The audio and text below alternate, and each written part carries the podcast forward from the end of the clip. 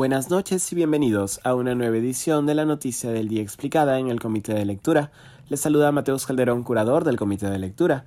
El Ejecutivo publicó hoy el decreto supremo que modifica la composición del Consejo Directivo de la derrama magisterial en medio de protestas por parte del gremio magisterial mayoritario SUTEP.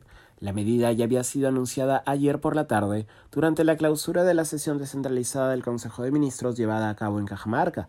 Según palabras del propio presidente Castillo, existe una demanda del propio maestro a nivel nacional. En ese marco se ha venido trabajando con el Ministerio de Educación concerniente a la derrama magisterial, no obstante, la decisión del Ejecutivo de modificar la derrama magisterial se inserta en un conflicto más grande al interior del magisterio peruano, conflicto en el que el presidente Castillo ha jugado un papel protagonista en los últimos años. La derrama magisterial ha sido, en las últimas décadas, una pieza clave en las pugnas por el poder del magisterio, en tanto institución de seguridad social privada que hoy guarda activos por más de 2.500 millones de soles.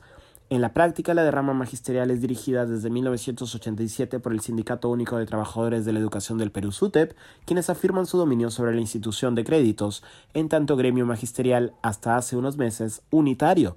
No obstante, su condición de gremio unitario cambió con la emergencia de la Federación Nacional de Trabajadores de la Educación FENATE Perú, órgano disidente del SUTEP del cual el mandatario Pedro Castillo es parte y que ha impulsado activamente desde su llegada a la presidencia. Es precisamente por este contexto que el SUTEP ha cuestionado tanto legal como políticamente la última medida de Castillo. El decreto supremo modifica la composición del Consejo Directivo de la Derrama Magisterial, anteriormente formado por seis miembros, cuatro de ellos del SUTEP, Ahora el Consejo Directivo pasará a tener 13 miembros, siete de ellos asociados que prestan servicios en instituciones de educación básica, dos miembros docentes de educación superior, un docente de un centro de educación técnico-productiva, dos miembros que se desempeñen como docentes auxiliares y un representante del Ministerio de Educación.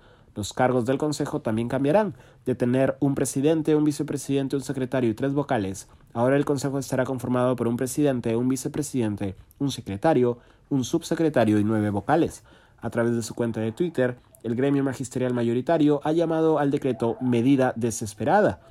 El secretario del SUTEP, Lucio Castro, ha señalado que la derrama magisterial es una persona jurídica de derecho privado. Nunca ha habido ninguna irregularidad respecto de las pensiones de los maestros. Lo que quiere este gobierno es meter mano a ese dinero haciendo uso y abuso del poder. Días antes, el SUTEP había anunciado evaluar una huelga contra el gobierno de Pedro Castillo por incumplimiento de promesas. También en su Twitter señaló que ningún proyecto en el mismo sentido, en referencia al decreto supremo, ha pasado por ser inconstitucional, pero otra vez el ocupante de Palacio insiste en su populismo y demagogia, seguro quiere que las garras de sus prófugos Pacheco y Silva toquen los recursos de los maestros.